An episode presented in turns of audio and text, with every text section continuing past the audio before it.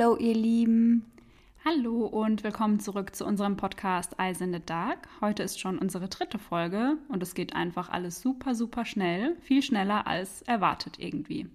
Ja, alles super crazy. Aber dritte Folge, dritte Location. Wir sitzen nämlich heute nicht mehr bei mir in einer Höhle, sondern in meinem Wohnzimmer. Unsere Höhle war natürlich super kuschelig und bequem, aber sie war auch ultra heiß. Also es hat wirklich nur noch gefehlt, dass einfach einer reinkommt und einen Aufguss macht. Es war so warm da drin. Und falls ihr uns auf Instagram folgt, dann habt ihr gesehen, dass wir uns einen professionellen Mikrofonständer inklusive Pop-up-Filter gekauft haben. Und deswegen können wir jetzt bei mir im Wohnzimmer sitzen und die Folge aufnehmen. Das erleichtert uns das Ganze natürlich. Und deswegen fangen wir jetzt auch direkt mit unserem Fall an. Super entspannt, super easy und auf jeden Fall nicht im Warmen sitzend. Dann legen wir auch direkt wieder los. Doch bevor ich in den Fall einsteige, muss ich auch diese Folge wieder mit einer Triggerwarnung starten. Denn diesmal sprechen wir über sexuellen Missbrauch und extremer Gewalt an Kindern und Jugendlichen. Also auch hier wieder, falls euch das triggert oder euch diese Thematik einfach zu heftig ist, dann schaltet hier wieder ab. Auch diesmal starte ich mit einer ganz kurzen Frage an dich, Sarah.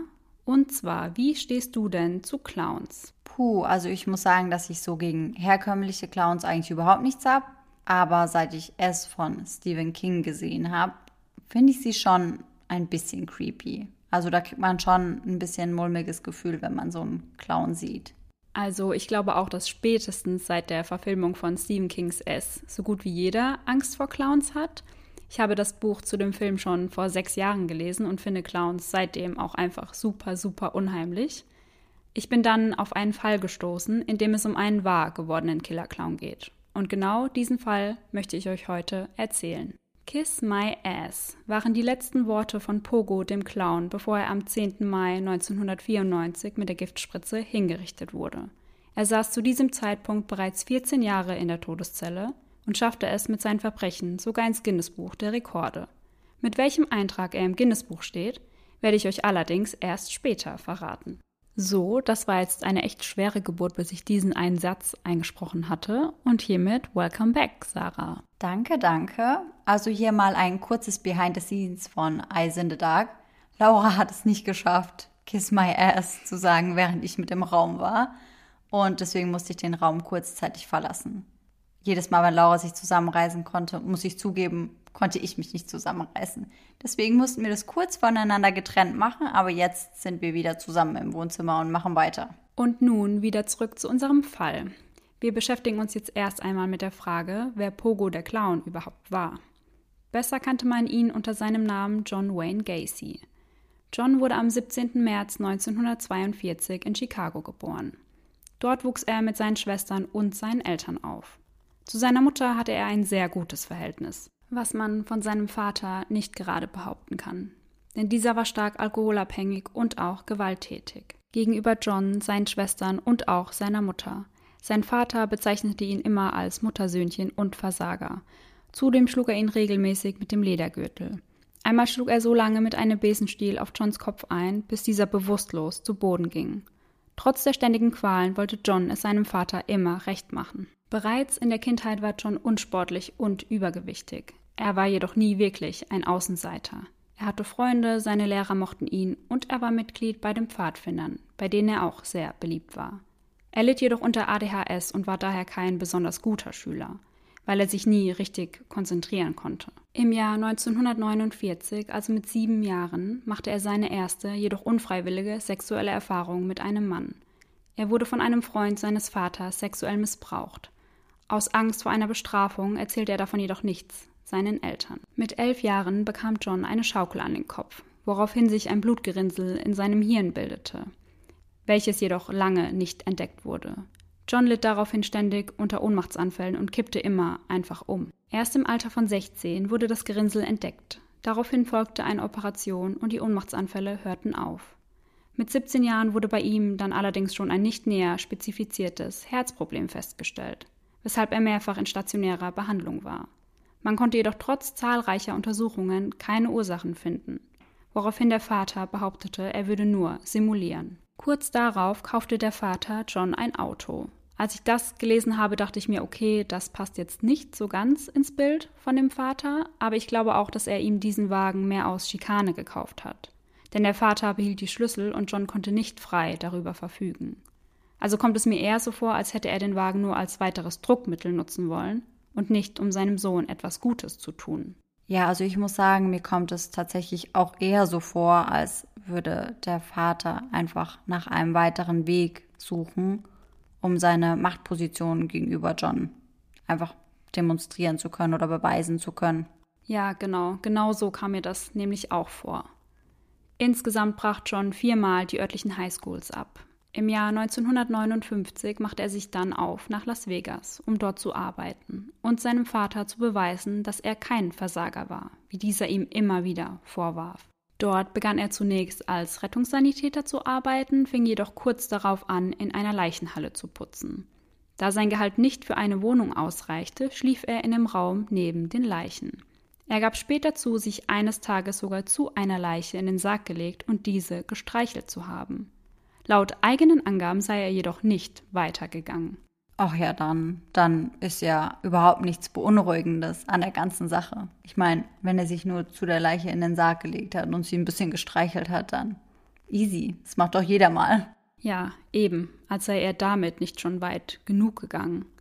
Es war also relativ früh schon kein Tabu mehr für John, sich in der Nähe von Leichen aufzuhalten. Bereits im Frühjahr 1960, nach nur drei Monaten, kehrte er aufgrund mangelnder Verdienstmöglichkeiten nach Chicago zu seinen Eltern zurück. Sein Geld reichte damals gerade einmal für den Sprit zurück nach Chicago. Dies war für den Vater natürlich eine Genugtuung, da er sich so in seiner Meinung über John bestätigt fühlte. Ja, das war natürlich wie gefundenes Fressen für den Vater. Der hat sich bestimmt drüber gefreut. Ja, gehe ich auch von aus. Ab jetzt startete jedoch Johns Aufstieg. Er schrieb sich an einer Wirtschaftsfachschule ein und holte 1963 seinen Abschluss nach.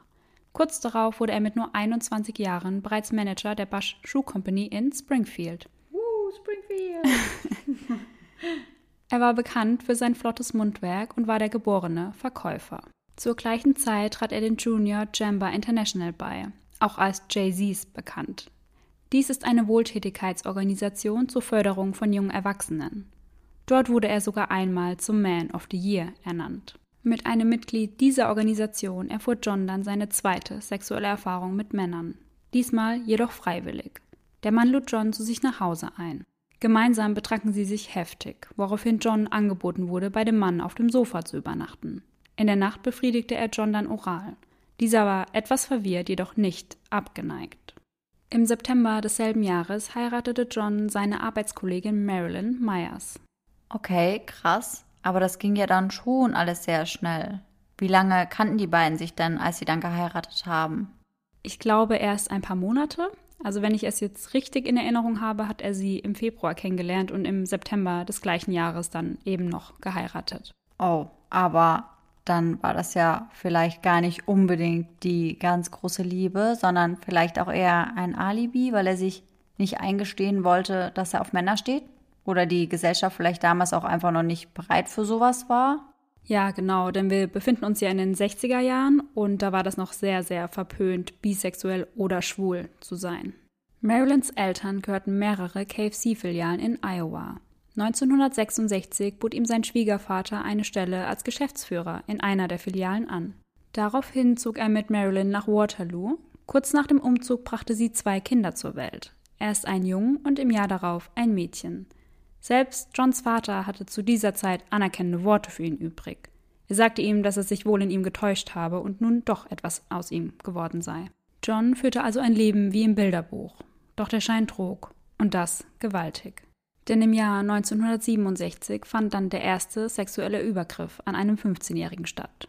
Der Junge war Sohn eines Bekannten von John, den er durch die Jay-Z's kennengelernt hatte. Er lockte den Jungen zu sich nach Hause, schaute sich mit ihm gemeinsam Pornos an, füllte ihn mit Alkohol ab und zwang ihn zum Oralverkehr. Oh Gott. Und der Junge war zu dem Zeitpunkt gerade mal 15 Jahre alt. Wie alt war John denn zu dem Zeitpunkt? Er war zu dem Zeitpunkt um die 25 ungefähr. Glücklicherweise vertraute sich der Junge seinem Vater an, der sofort die Polizei anschaltete. John wurde daraufhin im Mai 1968 zu zehn Jahren Haft wegen Unzucht mit Minderjährigen verurteilt. Seine Frau reichte noch am Tag des Urteils die Scheidung ein. Sie forderte das gesamte Vermögen sowie das alleinige Sorgerecht für die beiden Kinder. Das Gericht entschied zu ihren Gunsten. John hatte also alles verloren und würde seine Kinder und seine Frau nie wiedersehen. Na, da hat sie aber definitiv alles richtig gemacht, weil es passiert ja auch richtig oft, dass Frauen einfach trotzdem bei ihrem Mann bleiben und ihm teilweise sogar noch die gemeinsamen Kinder anvertrauen. Ja, definitiv und vor allem wird sie richtig glücklich über ihre Entscheidung sein, wenn sie irgendwann erfährt, was John noch alles machen wird. Jedoch konnte er selbst im Gefängnis alle von sich überzeugen. Er verriet nie den wirklichen Grund für seinen Aufenthalt, da Menschen, die für Kindesmissbrauch sitzen, ja auch heute noch immer das Unterste vom Untersten in der Gefängnishierarchie sind. Er behauptete einfach, er würde sitzen, da er Jugendlichen Pornos gezeigt habe. Er fing als Koch in der Gefängnisküche an und war sehr beliebt, nicht nur bei den Insassen, sondern auch bei der Gefängnisleitung. Er setzte sich unter anderem dafür ein, dass auf dem Gefängnisgelände ein Minigolfplatz errichtet wurde – Schließlich wurde John dann aufgrund guter Führung frühzeitig entlassen. Was vermutest du denn, wie viel vorher er entlassen wurde? Naja, du meintest vorhin, dass er zehn Jahre bekommen hat, also dass er zu zehn Jahren in Haft verurteilt wurde. Ich würde mal schätzen, dass er vielleicht zwei Jährchen früher entlassen wurde als ursprünglich geplant. Tatsächlich wurde er bereits am 18. Juni 1970 nach nur 18 Monaten wieder aus der Haft entlassen. Ich finde, dass das einfach schon zeigt, wie manipulativ er war und wie er einfach einen guten Schein nach außen wahren konnte, da er selbst im Gefängnis alle von sich überzeugt hatte.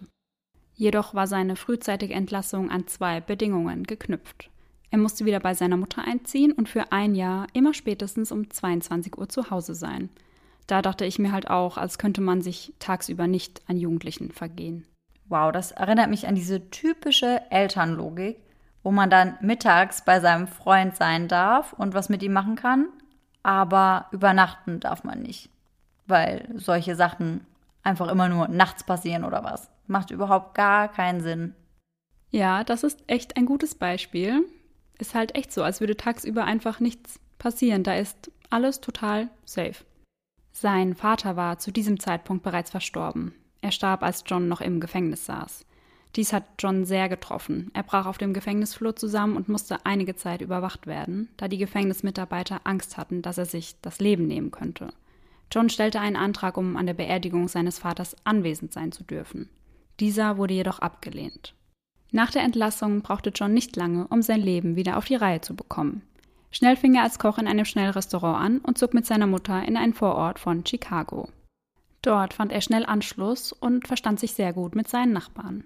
Generell war John überall sehr beliebt, wohin er auch ging. Jedoch brauchte er auch nicht lange, um wieder straffällig zu werden. 1971 zeigte ihn ein 19-Jähriger an. Dieser sagte aus, John habe ihn zu sich nach Hause gelockt und versucht, ihn zu vergewaltigen. Da der Junge nicht vor Gericht erschien, wurde die Anklage jedoch fallen gelassen. Die Behörden in Chicago informierten die zuständigen Behörden in Iowa nicht über den Vorfall.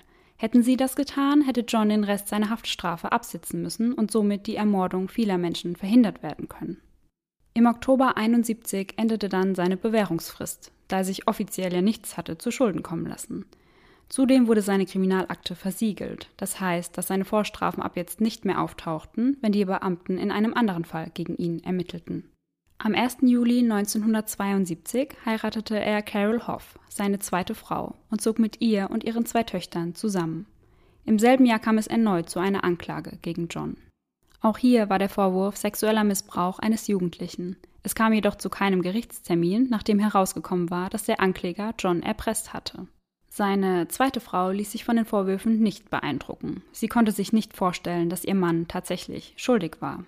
Und hier wären wir dann also auch wieder bei den Frauen, die eben nicht auf sowas hören und trotzdem bei ihrem Mann bleiben und die Kinder sogar noch in seine Nähe lassen. Ich muss sagen, dass ich es ein bisschen nachvollziehen kann, dass sie dem Vorwurf nicht geglaubt hat, weil wenn das jetzt mein Mann wäre und ich kenne ihn nur als liebenden Familienvater, würde ich auch eher meinem Mann glauben als jemand anderem. Und vorhin im Gefängnis haben wir auch gemerkt, dass er sehr gut darin war, alle anderen Leute von sich zu überzeugen. Ja, kann ich schon irgendwo auch ein bisschen nachvollziehen. Vor allem glaube ich nicht, dass sie eben von seinen Vorstrafen wusste. Und vermutlich wusste sie auch absolut nichts von seinen sexuellen Präferenzen oder seinen sexuellen Vorlieben. Und ich glaube, dann kann man sich einfach noch mal weniger vorstellen, dass der eigene Mann einen anderen Mann versucht zu vergewaltigen. Ja, ich glaube auch nicht, dass sie irgendwas davon gewusst oder geahnt hat.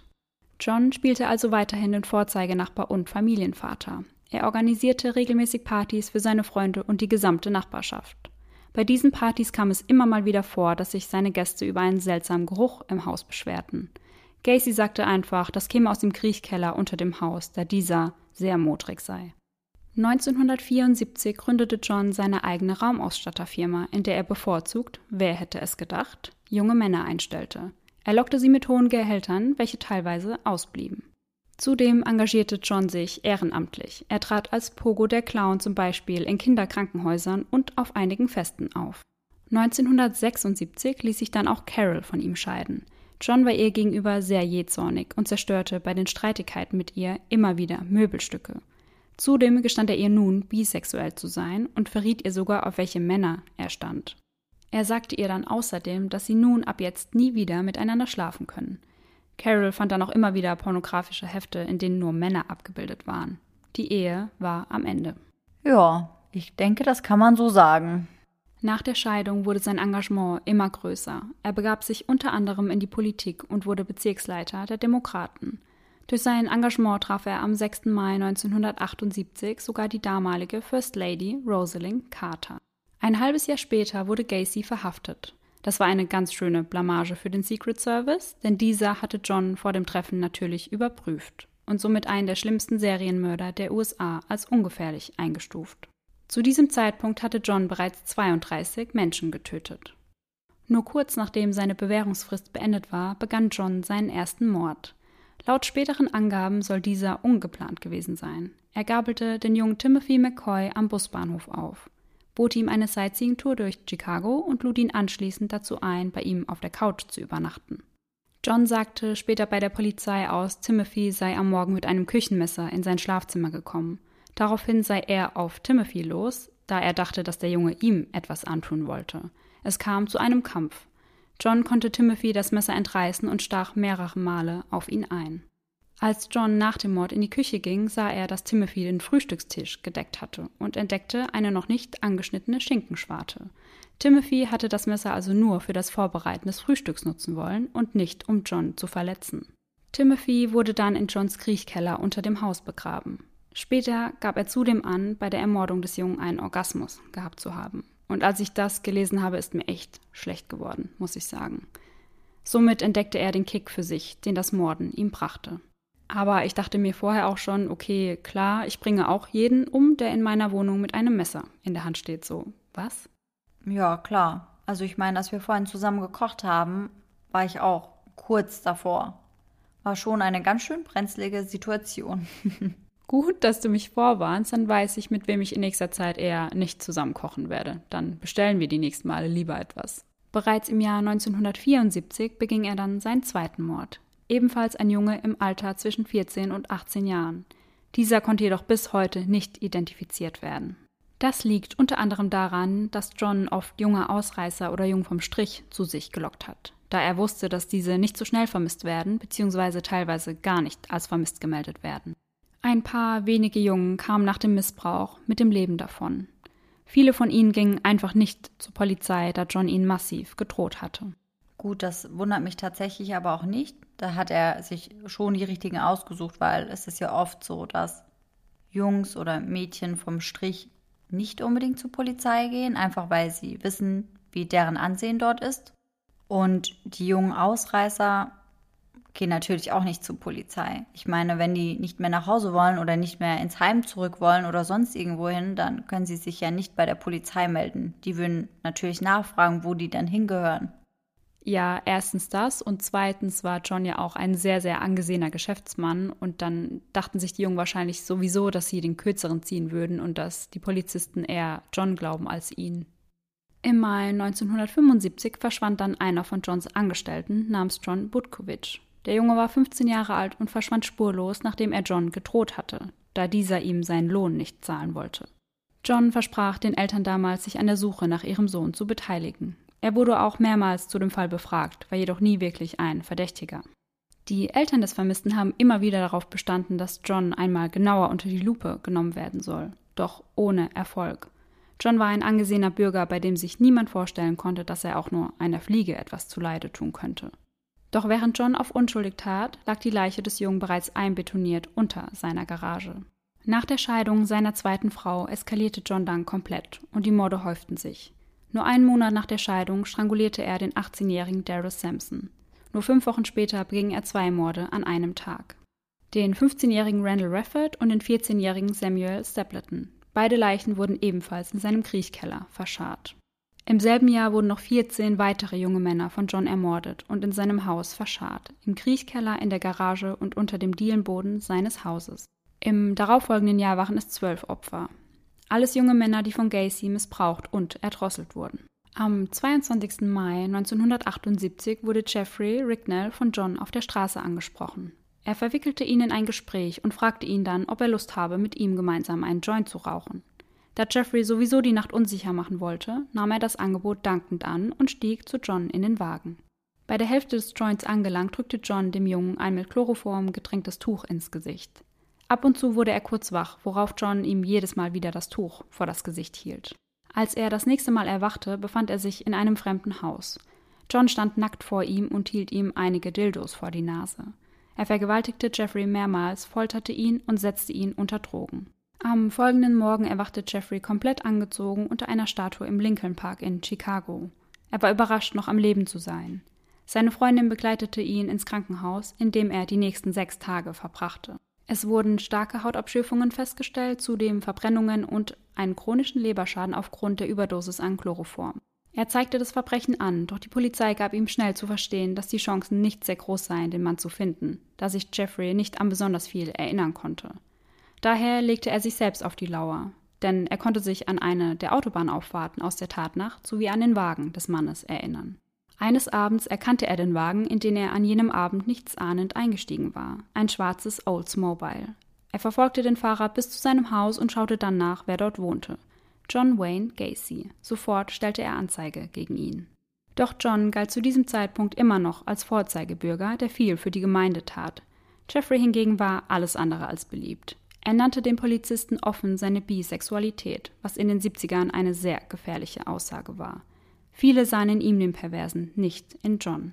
Erst als am 11. Dezember 1978 der 15-jährige Robert Peast verschwand, der vorher erwähnt hatte, sich mit John treffen zu wollen, wurde die Polizei hellhörig. Robert arbeitete in einer Drogerie. An jenem Tag wollte seine Mutter ihn dort abholen, denn es war ihr Geburtstag. Er sagte zu ihr, sie solle noch kurz auf ihn warten. Er habe noch ein Gespräch mit einem Geschäftsmann, welcher ihm einen Job für den Sommer geben wollte. Er würde vor dem Geschäft stehen. Robert kam jedoch nie von diesem Gespräch zurück.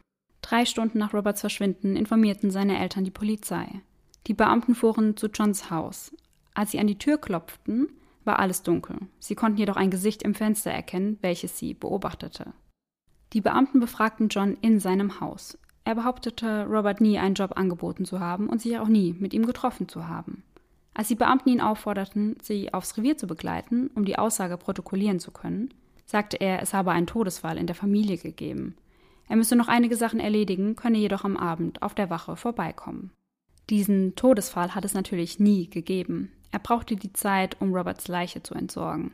Da er auf seinem Grundstück mittlerweile ein Platzproblem hatte, versenkte er Roberts Leiche in einem nahegelegenen Fluss und fuhr anschließend aufs Revier. Erst um 3.30 Uhr in der Früh tauchte John dort auf.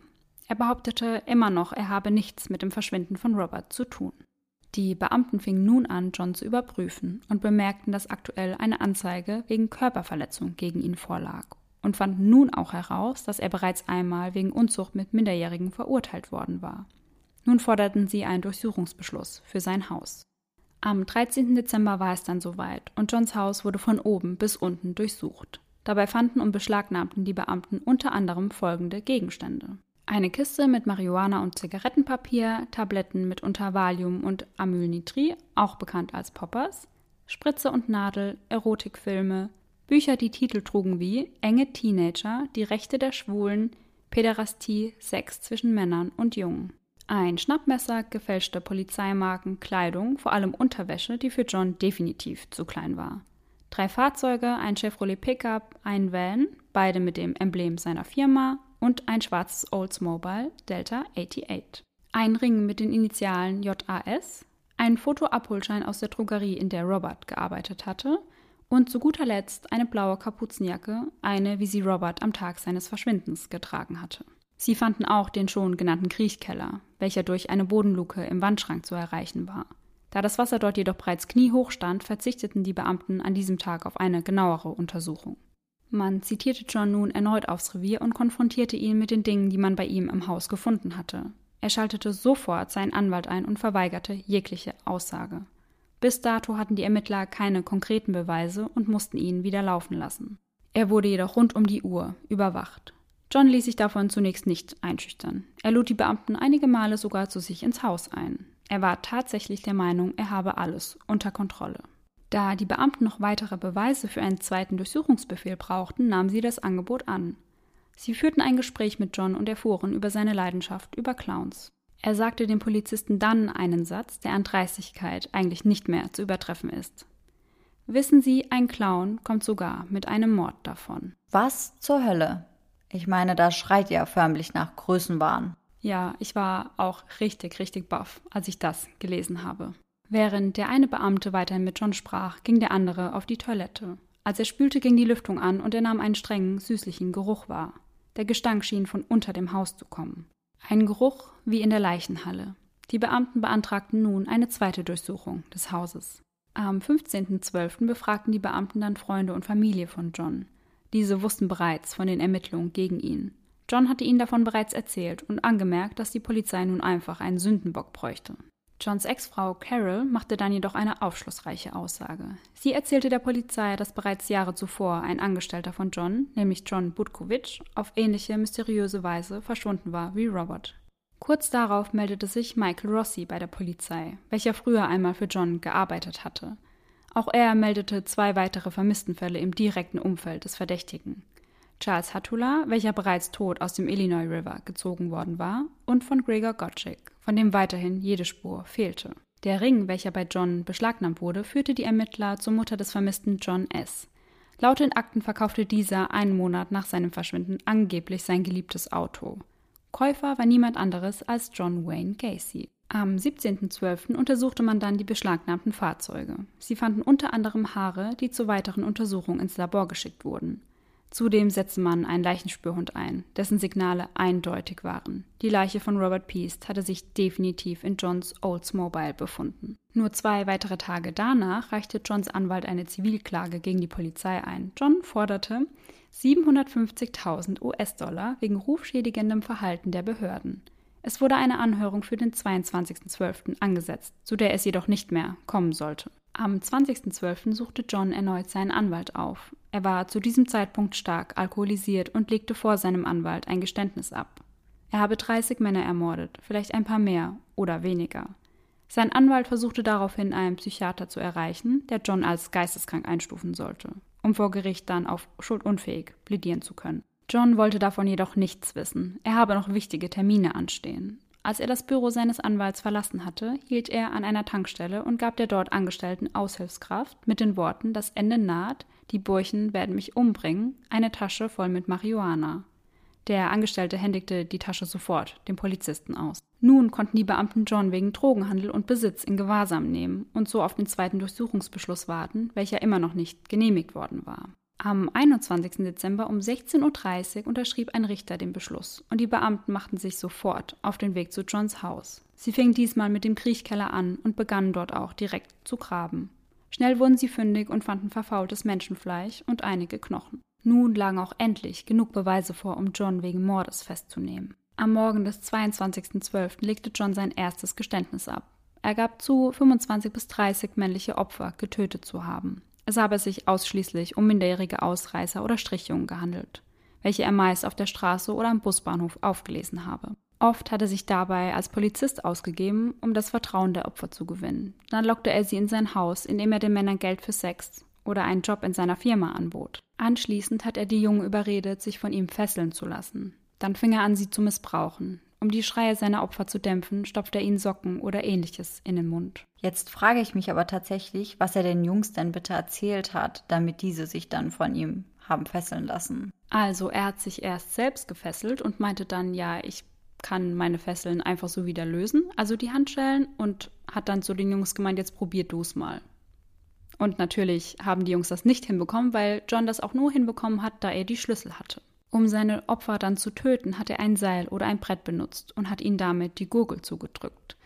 Manchmal nutzte er auch eine Aderpresse. John nannte diese Methode die Seilnummer, als sei es eine Vorführung. John selbst wusste gar nicht, wie viele Leichen genau in seinem Keller begraben waren. Er hatte jedoch schon Pläne gehabt, den Keller im Jahr 79 mit Beton zu füllen, um die Spuren endgültig zu beseitigen. Fünf Opfer hatte er im Fluss versenkt. Er sagte, ihm habe bei der gebückten Haltung im Kriechkeller irgendwann sein Rücken zu schaffen gemacht. Zudem war auch gar kein Platz mehr für weitere Leichen gewesen. Er gestand nun auch endlich den Mord an Robert, den er ebenfalls im Fluss, und zwar im Plain River, entsorgt hatte. John zeichnete dem Polizisten nun eine Karte, auf der er markierte, an welcher Stelle er welchen Jungen begraben hatte. Was ja eigentlich dem widerspricht, er wisse nicht, wie viele Jungen genau in seinem Keller liegen. Noch am selben Tag begleitete John die Beamten zu seinem Haus, um ihnen die genauen Stellen zu zeigen, und erklärte ihnen auch die Stelle am Fluss, an der er die Jungen versenkt hatte. Nur vier der fünf Leichen konnten aus jenem Fluss geborgen werden. Als Motiv nannte er dem Beamten, er hatte Angst, die Jungen könnten ihn bezüglich des Missbrauchs verraten. Doch sie seien ja sowieso auch nur Abfall gewesen und er wollte sie einfach entsorgen. John war ein hedonistischer Serienmörder, der nur für seine eigene Freude und seine eigene sexuelle Befriedigung mordete. Er konnte keinerlei Empathie für die Opfer empfinden. Nun begannen also die Ausgrabungen in Johns Keller. Ein Gerichtsmediziner, Dr. Robert Steen, welcher Leiter der Gerichtsmedizin in Cook County war, wurde dazugeholt, um die Arbeiten zu überwachen. Das Grundstück wurde dann durch ihn in Sektoren eingeteilt und im Kriechkeller ein Raster aus Seilen gelegt. So gehen normalerweise nur Archäologen bei ihren Ausgrabungen vor, so Steen. Anders ließe sich der Tatort jedoch nicht kontrollieren. Am ersten Tag fanden die Beamten zwei Leichen, John Budkovic unter der Garage und ein weiteres Opfer im Keller. Jeden Tag wurden es mehr.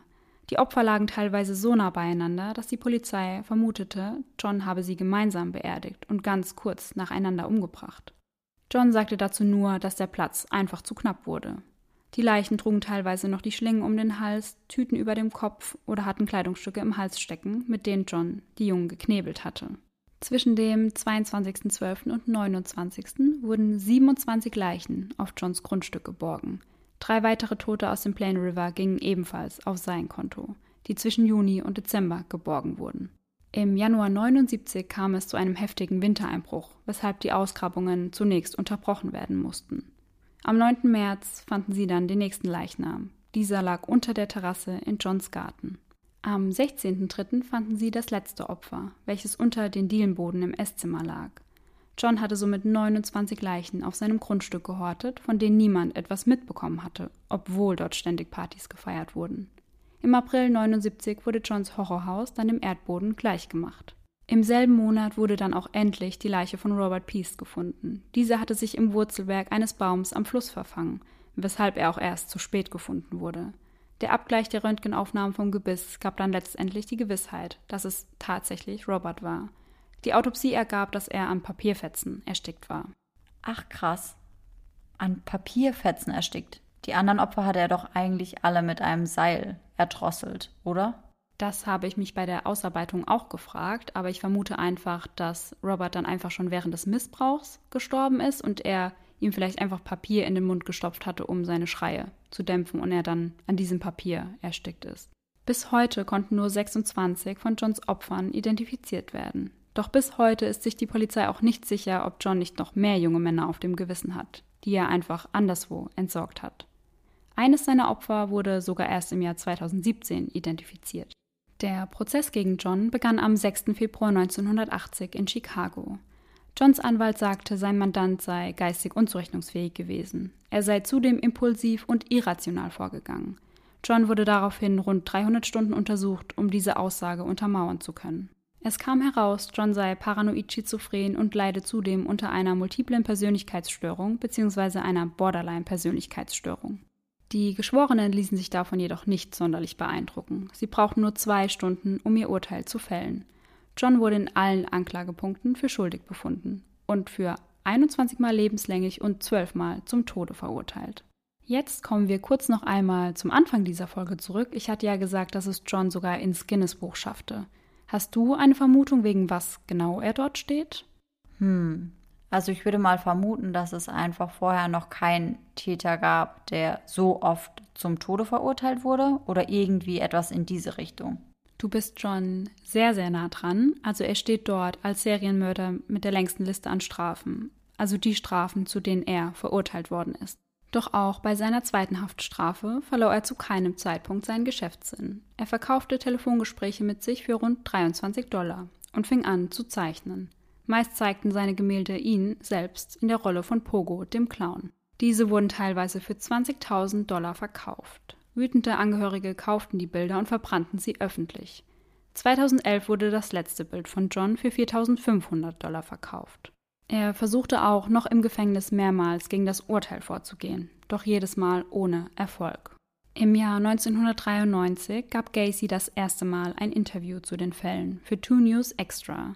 Der Journalist Walter Jacobson verbrachte ganze zweieinhalb Stunden mit John Gacy.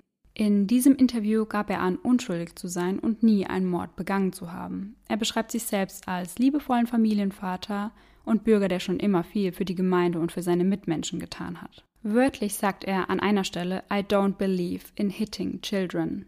Walter fragt ihn daraufhin, wie er das sagen kann, nachdem er für 33 Morde an Jugendlichen verurteilt wurde. Gacy antwortet daraufhin, das ist der Punkt. Sie glauben einfach, was sie so über mich hören. Weiter fragt ihn Walter über John Budkovic. Wir erinnern uns, das war Gacys Angestellter, welcher unter seiner Garage gefunden wurde.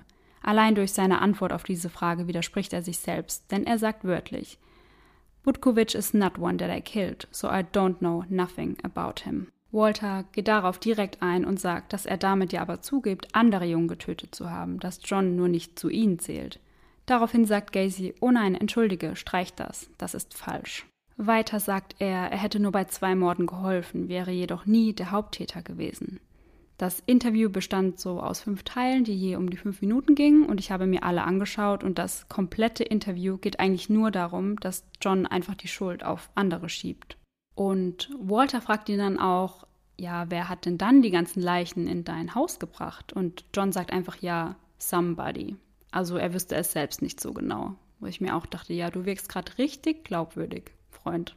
Es stand wirklich einmal im Raum, dass John nicht alle Morde alleine begangen hat, dies wurde jedoch nie wirklich bewiesen. Experten vermuteten, dass John einfach versucht hat, so der Todesstrafe zu entkommen, weil ihm der Arsch auf gut Deutsch gesagt auf Grundeis gegangen ist. Am 10. Mai 1994 war es dann soweit und John wurde hingerichtet. Tausende Menschen versammelten sich vor dem Gebäude und feierten diesen Tag. Sein Todeskampf dauerte rund 18 Minuten, da die Giftspritze defekt war und ausgetauscht werden musste. John zeigte bis zu jenem Tag keine Reue. Was mich aber ja auch nicht wundert, wenn man 13 Jahre später auf einmal behauptet, man sei unschuldig. Im Jahr 2004 untersuchte die Psychologin Helen Morrison Gacys Gehirn, um es auf Anomalien zu überprüfen. Morrison hatte Gacy während seiner Haftzeit oft interviewt und er hatte eingewilligt, dass sie sein Gehirn nach seinem Tod untersuchen darf. Bisher konnte sie keinerlei Anomalien feststellen. Sie ist jedoch der festen Überzeugung, dass es ein sogenanntes Killergen gibt und dass Gacy einfach zum Morden geboren wurde. Daher befindet sich John Wayne Gacys Gehirn bis heute noch in einem Kunststoffbehälter in ihrem Keller. Und so endet die Geschichte des wohl schlimmsten Serienmörders der USA. Okay, also ich muss sagen, dass es ein mega, mega krasser Fall war. Also wirklich richtig heftig und richtig krank. Was ich mich zwischenzeitlich gefragt habe, ist, du hast ja berichtet, dass er damals eine Schaukel gegen den Kopf bekommen hat und dass sich dann ein Blutgerinnsel in seinem Kopf gebildet hat.